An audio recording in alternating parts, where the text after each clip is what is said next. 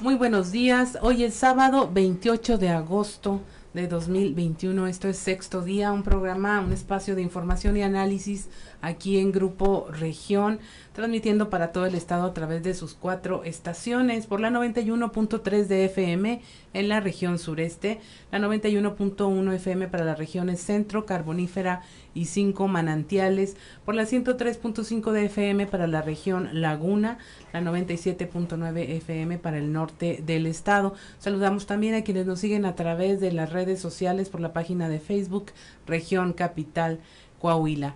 Y esta mañana eh, queremos conversar con usted de un tema que seguramente tiene en la memoria desde hace ya varios años, desde el 4 de octubre de 2015. Vamos a hablar de un pequeñito, de Johan Gael Cardona de la Cruz.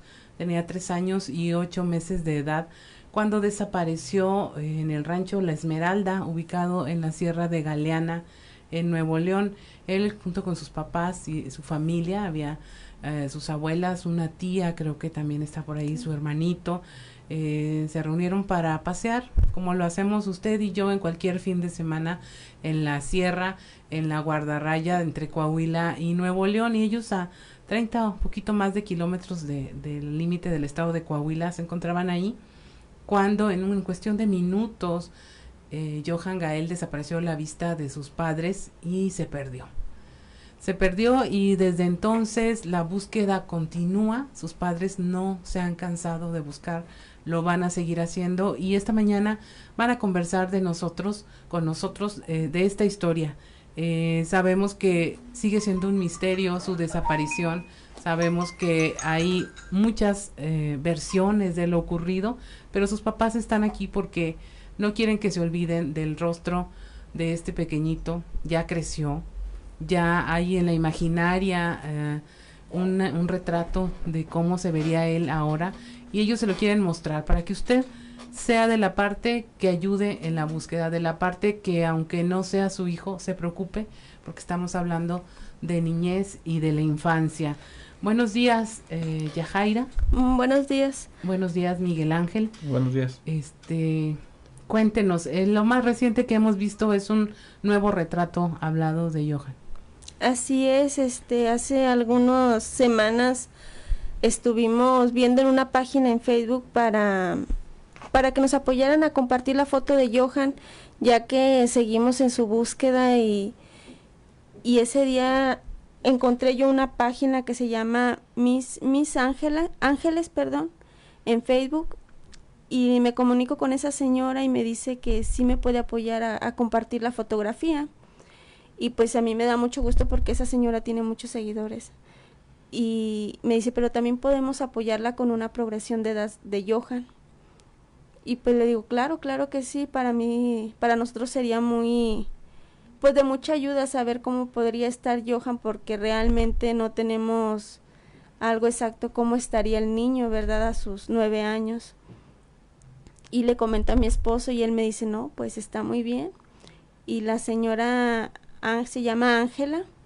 Ella se comunica a los días conmigo y me dice, sabes que ya tengo el trabajo de Johan, ya tengo su fotografía. Al ver la fotografía fue una impresión muy grande, que se me hace a mí que Johan me está viendo, que se me hace muy parecido como Johan sería ahorita, porque anteriormente ya le habíamos tenido una progresión y a mí se me hacía, sí tiene rasgos de Johan, pero esta se me hace que yo veo como que Johan él me está viendo y estamos pues empezando a mover esta fotografía para que la gente pues nos apoye, ¿verdad? A difundir esta imagen por si alguien sabe dónde está o Johan está viendo este programa, sepa que lo seguimos buscando y, y que donde quiera que él esté, aquí estamos sus papás en, en su búsqueda. Así es. Ahora, él estaba muy pequeñito, tenía tres años, ocho, meses las circunstancias de su desaparición. Era un paseo que al que él quería ir. Eh, por alguna circunstancia habían decidido ustedes que, que mejor no iban o algo así, pero él quería, él quería ir y, y todo. Quizás en su memoria, ya teniendo esta edad, pudiera algo despertarse y, identificarse a sí mismo en donde quiera que esté y decir, yo puedo ser ese menor. Digo, hay historias muy esperanzadoras en todo el mundo donde son encontrados y a veces ellos mismos empiezan a buscar a sus padres porque se dan cuenta de que algo pasó en su infancia. Ese día, cuéntanos, eh, Miguel, eh, fueron de paseo, iban en varios vehículos, eh, tú y otra, y otra parte de la familia en otro vehículo. Eh, te pregunto los vehículos porque fue un tema clave a la hora de la investigación. Había un, un taxi que ustedes, no recuerdo si lo conocían o no a la persona que lo manejaba, y otro auto que es de los principales sospechosos en esta historia. Sí, mira, este, bueno, por parte donde, donde nos acompañaba Johan, eh, solamente íbamos en, en, un vehículo que era de mi propiedad. Este, íbamos a bordo, que era nueve. era, iba mi, eh, mi esposa, eh, Johan y mi, mi hijo el mayor, mi hermana, la menor, mi sobrino, mi suegra, mi mamá eh, y yo. ¿Sí, verdad? Y en, este, en ese momento llegamos al, al panteón como eso de las 8 de la mañana. Como eso de las 8 de la mañana. Este, para mucha gente que me está escuchando, pues conoce el panteón que tiene dos entradas, que es una cerca en la orilla de la carretera y otra cerca en lo que es la parte adentrándote hacia el cerro donde está el panteón. Este, entramos, las dos cercas estaban cerradas, eh, todo daba a entender que aparentemente no había nadie porque estaba, estaba cerrado.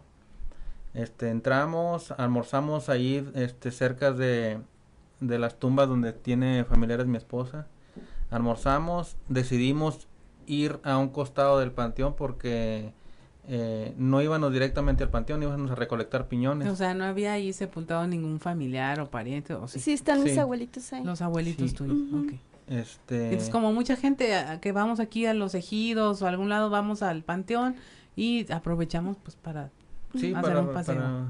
Para, llegar a, como la costumbre, ¿verdad? Sí, este, entonces, pues aparentemente no había ni ningún vehículo. Este, salimos de ahí aparentemente más o menos como a las ocho y media, ocho cuarenta. Este, nos adentramos a la entrada, lo que fue la entrada del panteón, que ya es cerca de, como quien dice, parte del cerro. Al momento que nosotros íbamos saliendo, iba entrando un taxi de color amarillo, que era de aquí de Saltillo. Pues a los señores, pues algo normal, les saludo, me saludan este, nos paramos en la entrada del panteón cuando escuchamos un silbido y mi hijo el mayor, este, pues también le responde con un silbido. Entonces dijo mi esposa, se me hace que es mi hermano, mi hermano Nelson. Entonces mi, mi mayor le eh, mi hijo mayor le grita Nelson y, gritó, sí, soy yo. Ellos estaban en un costado del panteón. No, no los ubicamos en el momento porque nomás los escuchamos por el grito. Entonces nos, eh, nos subimos todos al vehículo nuevamente. Eh, saliendo ahí del panteón cuando de, eh, por reflejo veo una luz de un stop. Pero pues en ese momento, como, como toda persona, pues jamás llevas en tu mente que te va a pasar algo que te va a suceder algo. O sea, tú vas con la esta de, divertirte y, pasártelo en familia. Y vemos el carro, yo me llama la atención, volteo este, yo solamente que veo el stop y veo que es un carro gris. No veo ni marca, ni veo ni placa, no veo ni, ni nada de eso. Eh, salimos, eh, íbamos por una brechita que está en un costado del panteón cuando me llamó la atención el carro de mi cuñado que también era taxi amarillo y les digo, míralos, allá se encuentran. Eh, subimos por la brechita donde estaba, que es a unos 200 metros más o menos del panteón. O sea, ya no es en, el panteón, porque a veces muchas personas nos dicen, es que, ¿cómo se pudo perder en un panteón? Eh, eh, Johan no desapareció en el panteón, desapareció en un lado del panteón, este ya que viene siendo parte ya de, pues zona boscosa, vaya. Este, llegamos, saludamos, estaba mi cuñado con, con sus tíos, con unos tíos de mi esposa. Este, nos bajamos, en lo que están bajando las cosas del carro, eh, yo recuerdo que empezamos a bajar las cosas del carro cuando mi esposa este, ve al niño que quiso agarrar unas tunas y se y le grita a ella que no se vaya a espinar. Pues entonces ya se regresa el niño y empezamos este a juntar los piñones. como eh, los piñones, pues mucha gente, bueno, digo que los piñones son chiquitos. Lo, lo comento porque hemos llegado a que gente, mucha gente eh, no conoce lo que son los, los piñones. Y como están en el pasto, pues estábamos agachados cuando este mi esposa pregunta por el niño porque ya no se vio ahí entre entre donde estábamos todos. Y le digo pues lo acabo de ver aquí entonces se, ¿cómo se dice? Eh, corro para el carro y estaba el niño jugando con, con la bolsa de mi esposa. Porque yo desde desde bien chiquititos yo los enseñé a, a que abrieran la puerta del carro se subieran y la cerraran. Estaba el niño con la puerta cerrada pero como teníamos el carro a distancia como unos 8, a lo mucho 10 metros, o sea, el carro estaba visible, no estaba alejado de nosotros que dijeras tú, el carro no se ve o no, el carro estaba visible, por eso lo extraño que no se escuchó ningún ruido ni nada de eso. Este, entonces, y yo le digo a mi esposa está y ya lo ve, ella se levanta y lo ve que está con su cabecita jugando ahí arriba del carro. Me regreso yo y le digo a mi hijo el mayor, le digo, vente, vamos un poquito más arriba, le dije, porque ya están todos amontonados aquí. Le dije, no nos van a dejar los piñones. De hecho, llevamos un costal, le dije yo, ahorita lo llenamos y bajamos. Y en el transcurso pasan, para mí, bueno, para nosotros se nos hizo que pasaron a lo mucho cinco minutos cuando me vuelve a gritar mi esposa que si el niño se fue conmigo porque ya no se ve, ya no se ve en el carro. Y le digo yo, no, este, ahí se quedó en el, en el vehículo. Eh, los empiezo a escuchar que empiezan a gritar como desesperados y a mí me llama la atención porque a lo lejos escucharon como un montón de perros ladrar, como cuando se le echan encima a algún animal o algo así. Entonces agarro de la mano a mi niño y nos venimos corriendo hacia abajo. Y yo lo primero es reviso los dos vehículos. Dije, no se porque Johan desde chiquito siempre ha sido bien canijo. Este, dije, no se haya metido en la cajuela o que esté abajo del carro, no sé. Se cambió de carro. Ajá, porque los, los vehículos estaban, por decir, casi de punta, o sea, los dos estaban pegados. Estaban pegados los dos vehículos. Y como te comento, a, una visibilidad de 8 metros de donde estábamos todos. Reviso los dos vehículos, no, no, no lo encuentro arriba. Y me preocupa porque dije, no se haya bajado, que haya seguido un animalito y que los perros este lo hayan mordido ajá. entonces corro cuando se escucharon los perros y no no se no se vieron no encontré ni perros ni encontré ni rastro del niño. Entonces a mí lo primero que se me vino a la mente dije fue el del taxi el que se lo llevó. Entonces eh, corro con mi esposa y le digo y corro yo hacia el panteón. Como te comentaba unos 200 metros de ahí donde estaban nosotros corro, ya no estaba el taxi, ya estaba otra camioneta con unos albañiles que iban a preparar una, una fosa porque creo que este, les habían encargado ese trabajo, iban a tener un, un muertito o algo así. Eh, les pregunto por el del taxi, me dice que no vieron nada, por el carro gris tampoco. Me vuelvo a regresar al, al ¿cómo se dice? A donde estaban eh, todos reunidos. Este, más adentro nos encontramos que estaba una caravan con una familia también. Eh, les preguntamos, tampoco escucharon ruido, nada más nos escucharon, dicen que escuchamos que, que estaban gritando. Entonces yo subo hacia la parte de arriba donde está y, viene bajando una persona, este, pues aspecto así de, de, de, rancho de los que cuidan los animales y le pregunto yo por que si escuchó un ruido, que se vio el niño y su reacción fue no, no, yo no vi nada y caminó. Entonces, a partir de ahí ya no supimos nada. Eh, entonces yo menciono a estas personas porque cuando al principio las autoridades que llegaron las autoridades rurales de Nuevo León, yo siempre mencioné a esas personas. ¿Nunca las llamaron? Nunca, las, llamaron. Eh, por decir al, a los de la camioneta, los albañiles nunca los llamaron. ¿El taxi fue localizado? ¿Era de aquí de Saltillo, dices? Sí, era de aquí de Saltillo. De hecho, el, señor e, es, de ahí mismo elegido. Este fue, pues a su vez fue, hizo como una declaración porque no, no fue interrogación porque en, en el expediente, pues solamente las declaraciones del, de las personas que iban en el taxi son de acaso tres renglones. Yo eso no le llamo una declaración para ese para una situación tan difícil como fue la desaparición de porque lamentablemente pues en, aunque no hayan tenido algo que ver o no sabemos este están en el cómo se dice en el en el círculo de de la investigación. Circunstancias, sí, estaban en el lugar. En el lugar, o sea, Ni el señor este con aspecto de, de ejidatario tampoco fue interrogado nunca.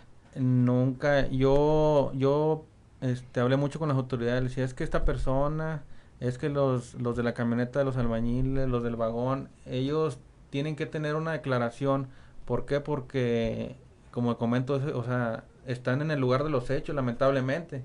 Lamentablemente, o sea, sin querer estuvieron en el lugar de los hechos y, y tienen que tener una declaración. Jamás los arrimaron ni nada de eso. Y eh, con decirle que no tomaron ni los nombres. O sea, no sabemos quiénes eran. Este, lamentablemente no sabemos ni quiénes eran.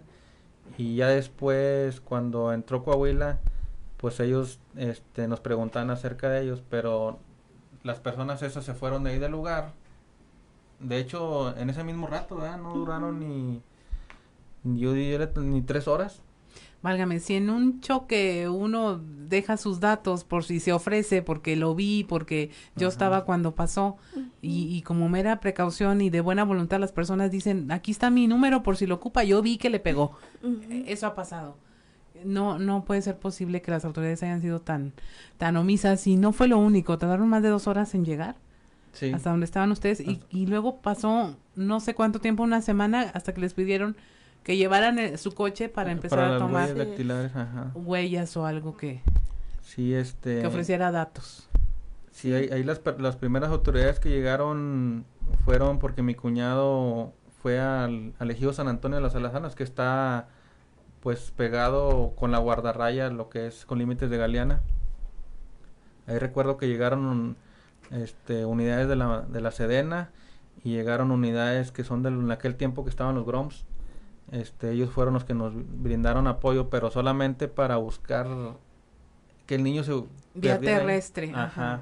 Porque yo siempre les decía, pues, que el niño, o sea, el niño no era de las personas que se separaba de nosotros o sea, para irse de, no sé, caminando metros, kilómetros, no. Él estaba muy pegado con su mamá. Yo les pedía que cerraran carreteras, que se, jamás, jamás se hizo nada de eso. Jamás se hizo porque nos decían que nunca había pasado un caso de esos por ahí, que, que el niño estaba ahí. Ellos casi nos aseguraban que el niño estaba ahí. Y por eso todo el tiempo nos enfocamos en buscar ese, en ese lugar. Nosotros queríamos ir a buscar a los alrededores no nos, no nos dejaron, nos decían que si, que si no hacíamos caso nos iban a detener, nos iban a esposar. Los observaron, los, los señalaron como principales, primeros sospechosos. No se vaya, amable audiencia, estamos platicando con los papás de Johan Gael, usted conoce muy bien esta historia.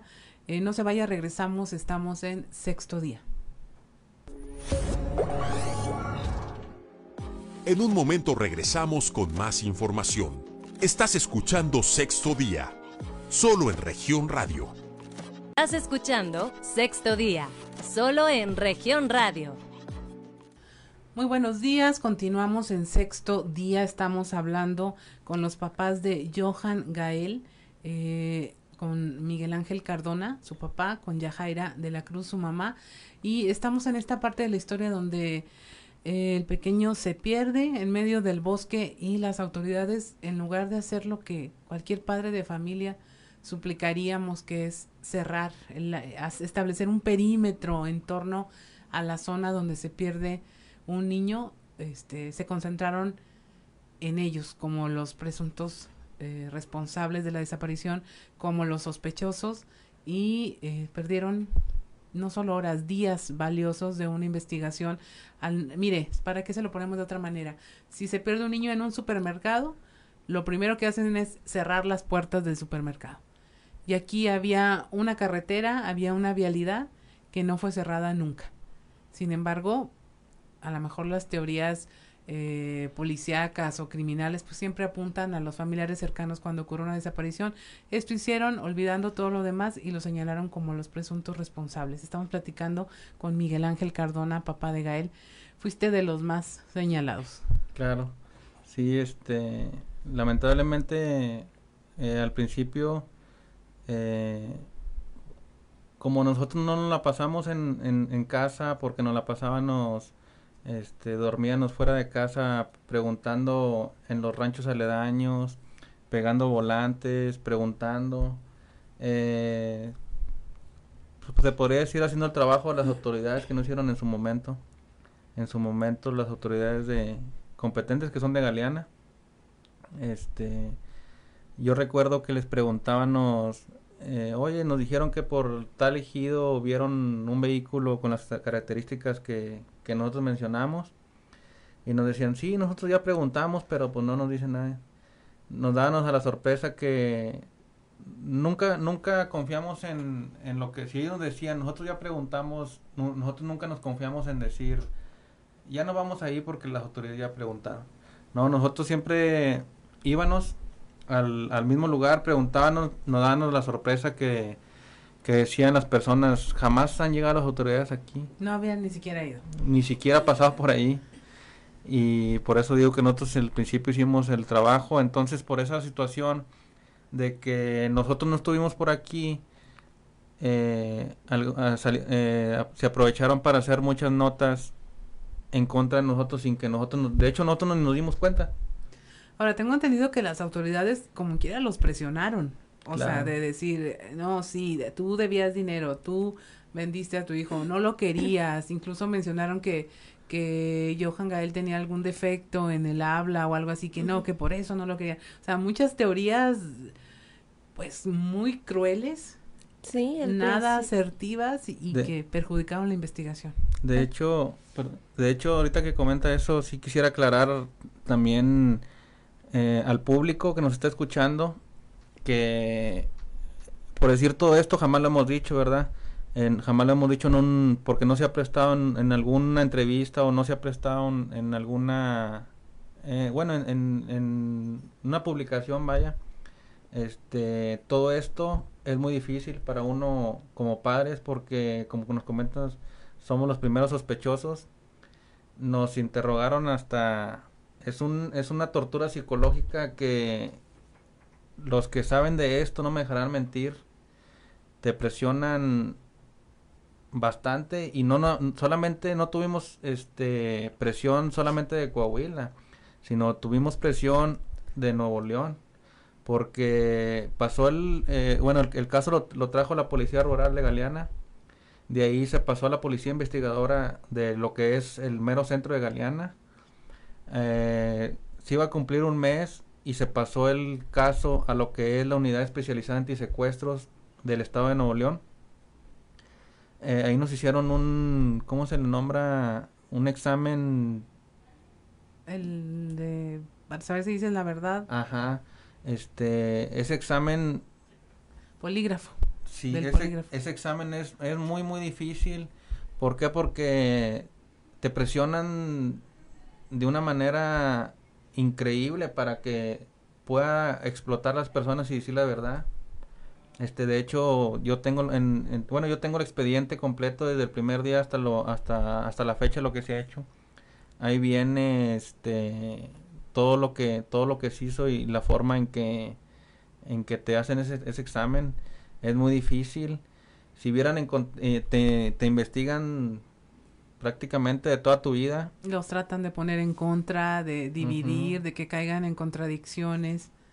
De hecho, yo en ese momento yo estuve a punto de, de ¿cómo que dice? De un, casi un desmayo porque es tanta la presión que te preguntan una cosa, te preguntan otra, este que mi, mi cerebro ya no podía porque yo, yo traía la presión de, de, pues la presión de mi niño que no sabía nada de él y luego la presión de mi esposa que también estaba mala y todo eso y luego todavía con la presión de, de estarme preguntando esto y esto yo estuve a punto del, del desmayo porque como te comento eh, se presta ahorita la oportunidad de, de que de, de, expresarnos vaya de, la forma en, para que la gente se dé cuenta que uno no tuvo nada que ver, porque te, te investigan y como les comento, no fue nada solamente Coahuila, fue Nuevo León. Y, estamos hablando de la unidad especializante y secuestros, que esa es la unidad de las mejores que tiene Nuevo León. este, tienen de los mejores aparatos, los mejores este, policías. Eh, y, fue tanta la presión que, que realmente pues no encontraron nada. No encontraron, este, y nos investigaron de todo a todo y, y realmente se dieron cuenta que nosotros no tuvimos nada que ver y es de la forma de que nos dejaron un poquito de presionar y nos dejaron avanzar a nosotros en los ranchos para seguir buscando. Así, así es, porque cuando que esa alerta Amber de desaparecidos de aquí de Saltillo, ellos también nos interrogaron, eh, de repente nos levantábamos temprano que íbamos a salir a los ranchos y le decía a mi esposo, mira, se ve a alguien ahí en la esquina, siempre me asomaba yo por la ventana, andaban preguntando a los alrededores que si maltrataba al niño, que cómo era como madre.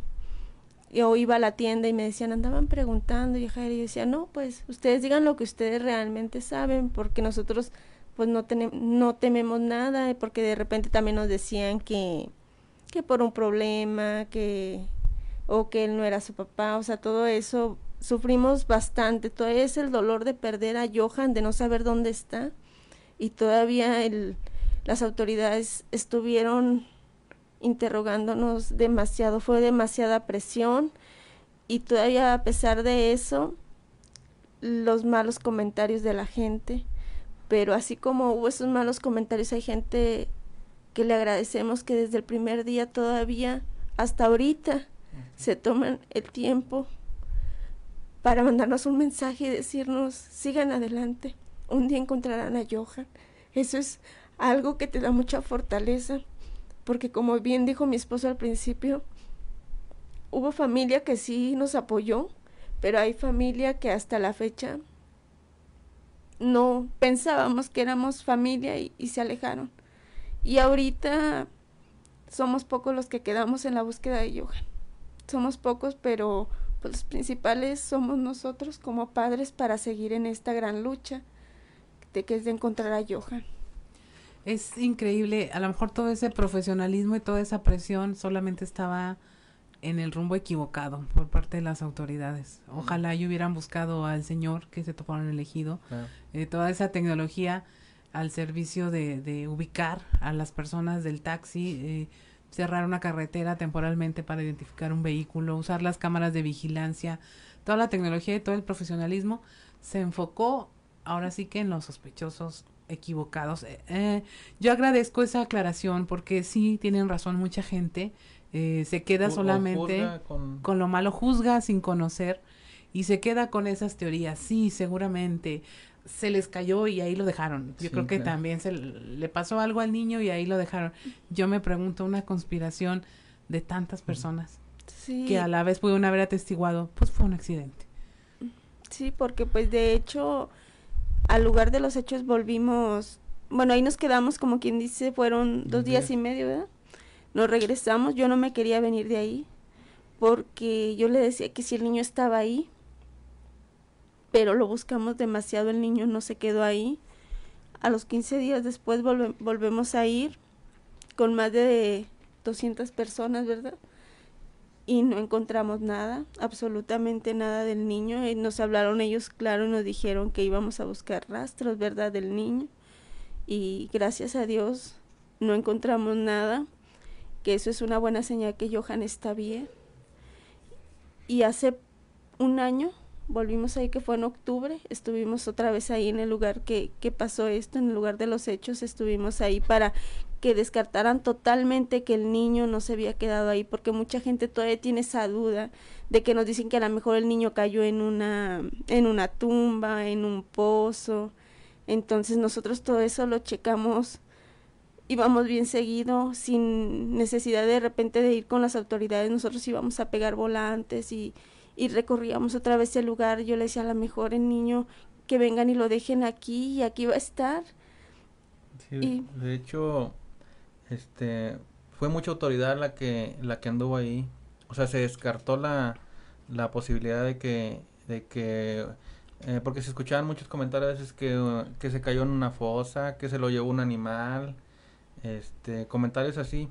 Entonces, por parte, eh, yo recuerdo, fue la, eh, eh, desaparecidos de aquí de Coahuila, ellos estuvieron yendo seguido, Protección Civil de Nuevo León, Protección Civil de Coahuila, este, y, luego poco tiempo después fue la Policía Federal, trajeron perros especiales de la Policía Federal de México, este, para seguir el rastro, muchos, muchas gentes que tenían perros que estaban entrenados con eso, se prestaron sus servicios para, para hacer búsqueda, este, muchísima gente de los ejidos, eh, después la, lo que es desaparecidos de aquí Coahuila llevó muchos cadetes que en aquel tiempo se iban a graduar, este, lo llevaron peinaron la zona, la peinaron. Ajá, y, al poco, como dice mi esposa, hace un año eh, fuimos con la Comisión Nacional de Búsqueda, con la Comisión Local, con parte del, del lo que es este, la Guardia Nacional, lo que es antisecuestros, y se peinó nuevamente la zona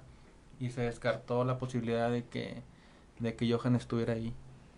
Ahora, es eh, la teoría de la conspiración. Unos papás malvados, una familia malvada, queda deshecha con esta, estas pruebas. No había nada en el lugar. Nada. No había nada, ni un rastro, nada que indicara que ahí estaba eh, Johan Gael entonces estamos hablando de que alguien se lo llevó.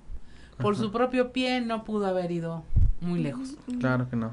Eh, por el tiempo transcurrido no podría haber eh, quedado ahí en manos de otra persona y que ustedes no se dieran cuenta ni nada de eso. Entonces, obviamente hubo una omisión. Alguien no hizo su trabajo como fue.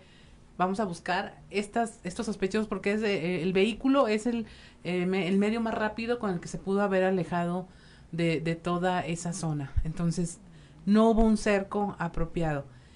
Y hay un niño perdido, hay un niño desaparecido.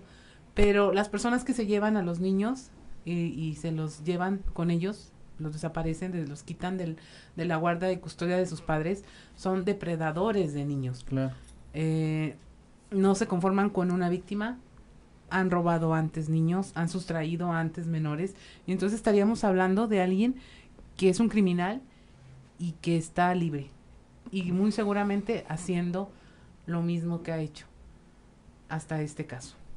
Sí, y hacen de la hacen hacen todo esto, o sea, como le nombran este hacen de las suyas porque realmente saben cómo trabajan las autoridades, saben que saben dónde no se van a mover rápidamente para para la localización rápida de, de un menor. Así es, cruzando una jurisdicción de la que ni ustedes ni yo teníamos ni idea de dónde termina una y empieza la otra, pues se pueden sustraer fácilmente de la acción de la justicia. Con esto y más regresamos, estamos en sexto día, mi nombre es Claudia Olinda Morán, volvemos. En un momento regresamos con más información. Estás escuchando Sexto Día, solo en región radio. Estás escuchando Sexto Día, solo en región radio. Regresamos a su programa Sexto Día. Estamos conversando con los papás de Gael, de Johan Gael, eh, de esta situación, de cómo el territorio, la jurisdicción evita y hace de la búsqueda de por sí ya tortuosa un verdadero tormento para los papás que están a la búsqueda de sus niños desaparecidos.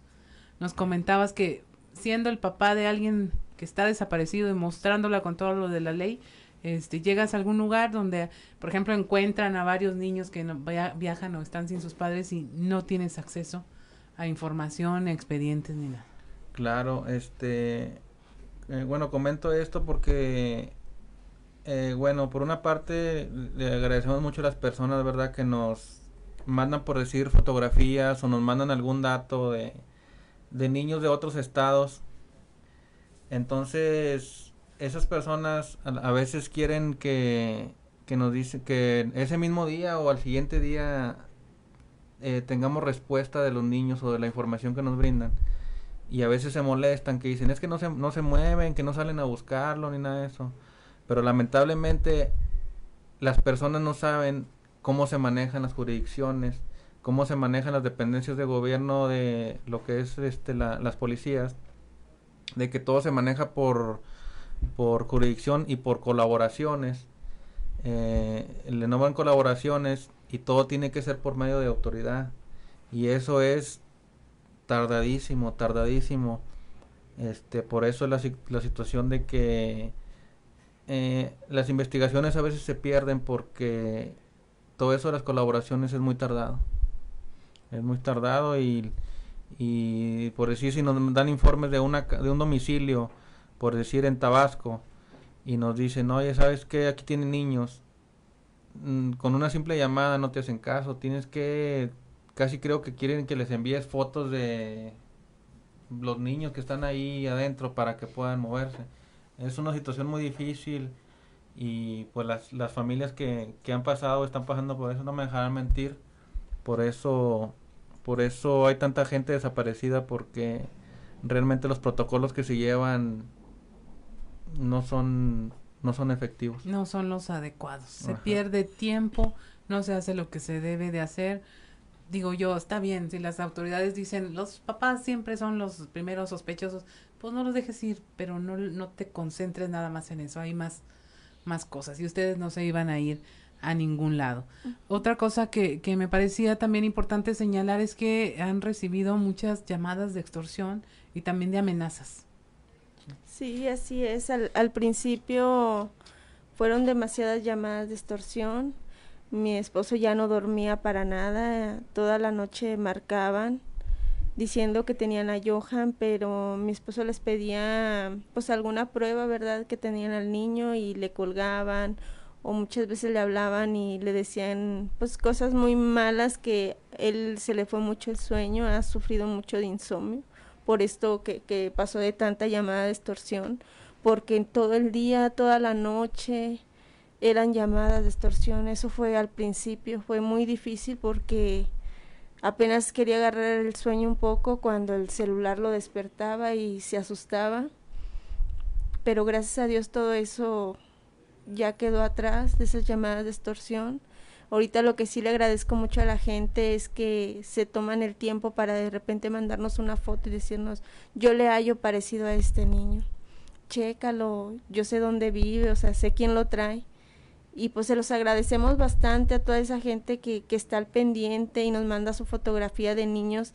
Desgraciadamente no ha sido Johan, pero esa esperanza de encontrarlo no la perdemos y sabemos que un día si tú, Johan, estás viendo este programa, sé que, que un día te, te vamos a tener en nuestros brazos.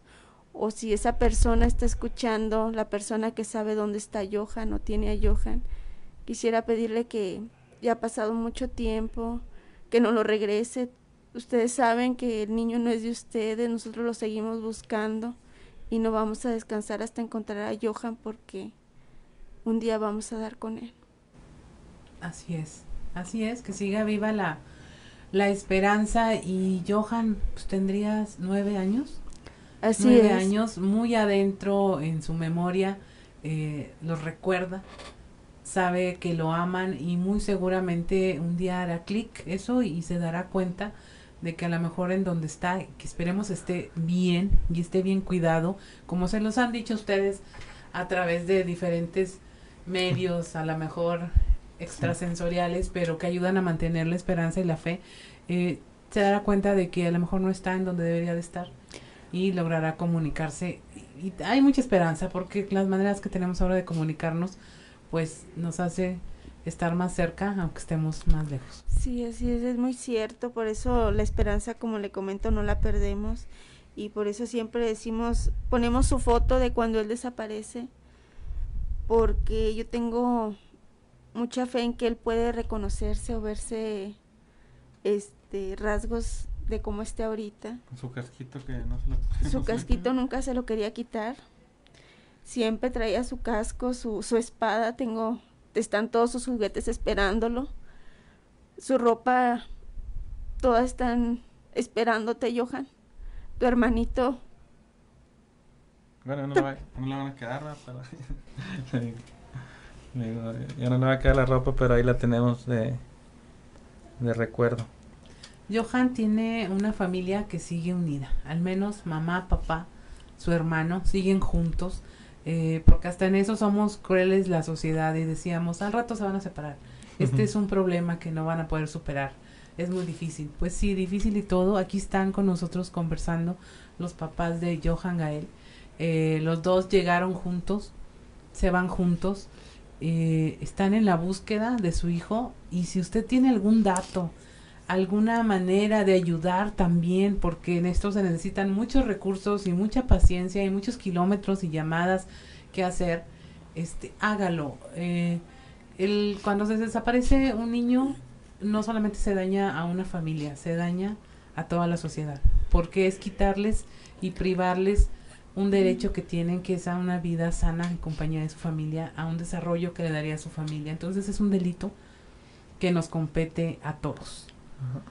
Y la forma de ayudarlos, dónde los pueden localizar, dónde, cómo pueden ayudar. ¿Había alguna recomendación que hacían de, cómo enviarles una fotografía para poder identificar? Eh, ¿cómo, ¿Cómo sí pueden ayudar? Sí, claro, este, pues nosotros tenemos nuestros números. Igual Johan tiene una página en Facebook que se llama Johan Gael, ayúdame a regresar a casa. Y los números también donde se pueden comunicar es el 84 42 36 24 67 o al 84 41 18 75 95. Cualquier cosa que, que puedan tener o alguna fotografía que nos puedan enviar, este, que están al pendiente o que quieran, muchas de las veces nos dicen es que me podrás mandar alguna foto para yo compartirla de la parte donde yo soy claro, con mucho gusto nosotros se las haremos llegar, ya que para nosotros es muy importante pues que haya fotos de Johan por todos lados para, para seguir con su búsqueda. Y, bueno, eh, eh, también a veces no solamente eh, se trata de compartir porque, bueno, yo le pediría este de corazón a las personas eso porque me ha tocado personas que dicen, ah, yo he escuchado del caso, o yo he visto la, este, he compartido la foto, pero no, no se han tomado el tiempo de, de tomarse un, minuto y ver el rostro o ver los datos y decir para que tengan su, su carita grabada en su mente porque me ha tocado este personas que dicen yo comparto la foto de Johan o esto y luego este me dicen y luego por qué no le hacen la progresión digo la progresión ya está hecha y ahí te das cuenta de que a veces compartimos pero no ajá nomás le ponemos compartir pero no saben ni qué estamos compartiendo. Este, entonces sí les pediría de corazón que, que no solamente fuera a compartir, sino que prestaran un poquito de atención en, en su rostro para que lo tengan grabado para si llegaran a ver este algún niño con las características de yoga. Así es, amable audiencia que nos acompaña esta mañana. Mire, si usted es de los que todavía duda entre compartir o no compartir eh, un anuncio de este tipo, de la desaparición de un niño, si todavía, si a usted se le hace que ya son muchos años, si a usted se le hace que ya es momento, como dicen a veces, lo habrán escuchado muchas veces, de resignarse, pregúntese si usted lo haría. Hágase esa pregunta, hágase ese ejercicio de autoconciencia. Ponerse en el lugar de... Ponerse en el lugar de los papás. Sus papás los siguen buscando y hay que ayudarlos a que no pierdan la esperanza.